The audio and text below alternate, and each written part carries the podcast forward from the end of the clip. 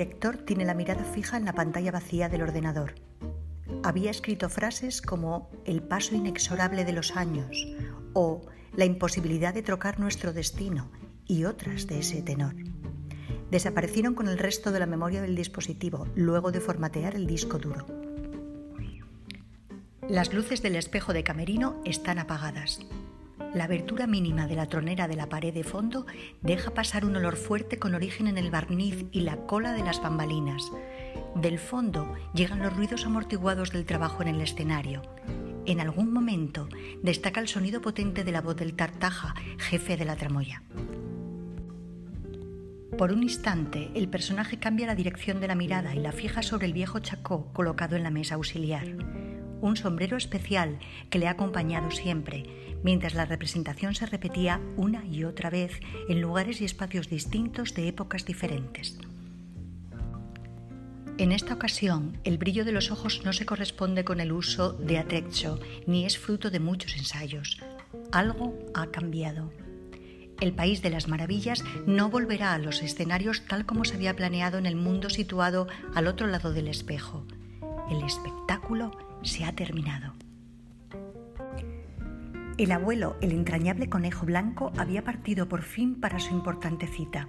Ya no repetirá incansable el Hola, adiós, llego tarde.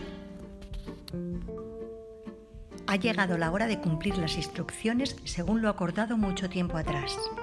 Como responsable máximo y según su papel, el director ha enviado por el WhatsApp del grupo el guion previsto para una escena nunca representada. Cuando preguntaron por su abuelo, la niña señaló la habitación. Se fue, dijo, y paró de jugar. Abrieron la puerta. Frente al viejo espejo de marco dorado vieron la mesita. Encima, colocados con esmero, el reloj Roscoff de ferroviario parado y el maletín con las piezas de la gaita desmontada. Se acercaron despacio, clavaron la vista y buscaron en el espejo alguna imagen reflejada. Nada ni nadie solo una habitación vacía. Murió para siempre, dijo la niña, y volvió a sus juegos. La aventura empezó 160 años atrás. Todo lo que vino después tiene una causa. El joven diácono Dodson del College Christ Church de Oxford se encoñó con la niñera de las hijas del decano Liddell, aunque bien es verdad que sucedió así sin conocimiento de la interesada. Una sordera vergonzante y un tartamudeo manifiesto le impedían establecer relación con la mujer objeto de sus deseos. Estuvo entrenándose a fondo, metiendo piedras en la boca.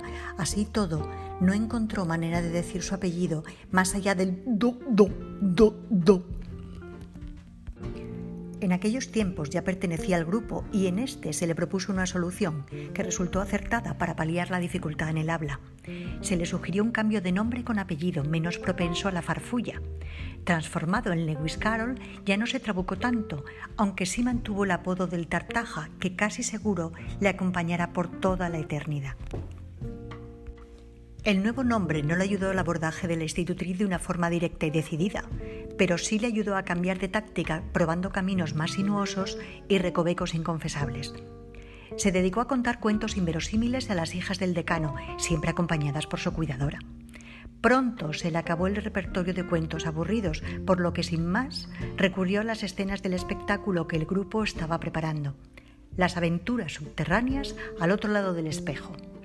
Los personajes fueron adaptados para evitar identificaciones y así el director se transformó en un sombrerero loco con chacó, mientras el abuelo mutó en conejo y la gran aiga fue cambiada por una libre de marzo sin sentido. Con todo, el éxito fue total y el Tartaja satisfizo a plenitud su encoñamiento hasta el punto que la tutora abandonó a la familia del decano para incorporarse al grupo.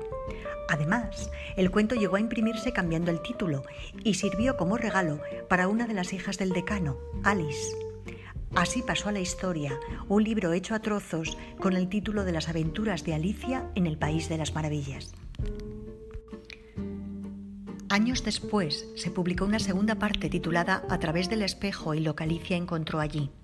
Esto sucedió poco antes de que comenzase el viaje del grupo con su espectáculo y no es descartable que haya servido para financiar los cambios de época durante la etapa inicial de actuaciones a este lado del espejo. El director roza con un dedo el chacó y suspira. Después apaga el ordenador. En el teatro vacío, silencio. En el camerino, los objetos son sombras marcadas por el resplandor mínimo de la luz de emergencia. En la penumbra hay un viejo espejo con marco dorado, en el que destaca la ausencia de reflejo. El director gira el sillón y fija la mirada en la puerta cerrada. Fuera, roces de pies y susurros casi imperceptibles. Poco a poco, uno a uno, van llegando.